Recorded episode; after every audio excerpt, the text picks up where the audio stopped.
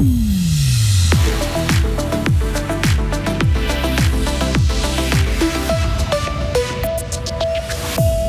Les caisses d'assurance maladie ne veulent plus rembourser les traitements effectués par des psychologues en formation continue. 10 000 patients risquent de ne plus être suivis. Des casernes militaires pour accueillir des requérants d'asile, une solution qui doit rester temporaire, dit l'organisation suisse d'aide aux réfugiés.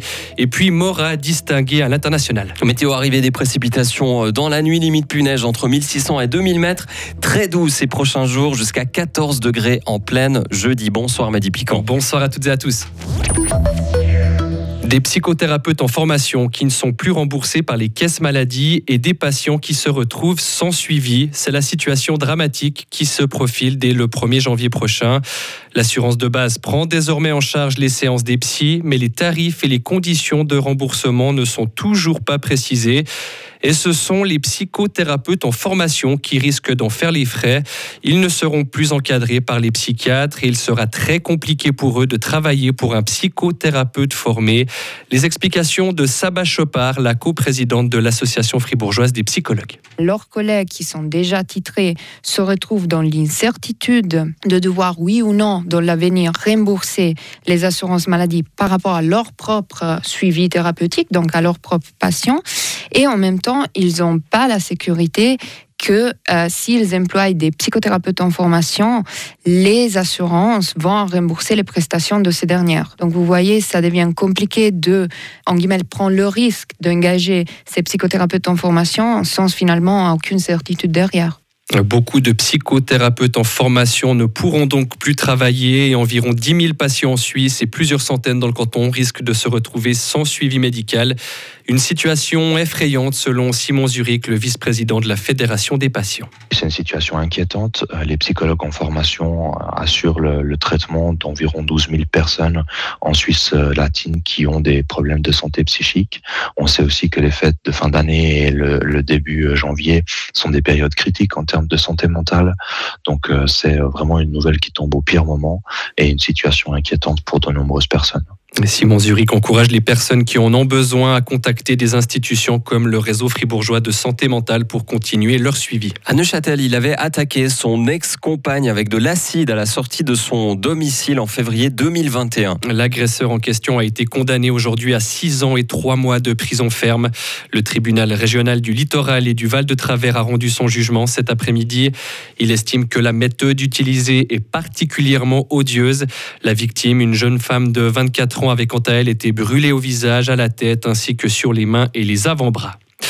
Boire ou conduire, il faut choisir. C'est le nouvel appel lancé aujourd'hui par le TCS à l'approche des fêtes de fin d'année. Il indique que le nombre d'accidents de la route liés à l'alcool a encore augmenté l'an dernier. Il y en a eu 3815 en 2021. C'est près de 60 de plus qu'une année auparavant. Le Valais reste le canton où il y a le plus d'accidents mortels. Le coronavirus a eu un faible impact sur l'aide sociale en 2021 en Suisse. C'est le constat fait aujourd'hui par l'Office fédéral de la statistique. L'année dernière, le nombre de bénéficiaires de l'aide sociale a diminué de 2,5%, soit 6 900 personnes en moins. Pour expliquer cette baisse, la Confédération explique que la situation de l'emploi s'est nettement améliorée en Suisse depuis le mois de mai dernier, avec un taux de chômage qui a retrouvé son niveau d'avant-pandémie. La Suisse fait face à une importante vague migratoire. À tel point que la Confédération manque de lits pour cet hiver. Elle a fait appel pour appel à l'armée qui lui met à disposition plusieurs bâtiments. La caserne de la Poya à Fribourg, par exemple, va prochainement accueillir des requérants d'asile la caserne de Moudon, dans le canton de Vaud, accueille déjà du monde depuis le début du mois de novembre. Ces solutions d'urgence doivent rester provisoires, selon Lionel Walter, le porte-parole de l'organisation suisse d'aide aux réfugiés. L'usage de bâtiments militaires n'est pas forcément la solution idéale mais les conditions d'hébergement dans les casernes sont toujours meilleures que dans des abris de protection civile. Donc, selon nous, vaut mieux utiliser des casernes militaires que d'autres euh, hébergements du type abri protection civile ou bien des salles de sport. Les salles de sport ne sont pas vraiment un, un, hébergement qui est idéal et adéquat. Même s'il y a des, des, possibilités de mettre des parois de séparation, ça reste un, un, un lieu où le calme euh, n'est pas garanti, qui est bruyant, et puis ça peut avoir amené un quotidien qui est stressant, spécialement pour les personnes qui pourraient avoir des problèmes psychiques, des personnes euh, particulièrement vulnérables.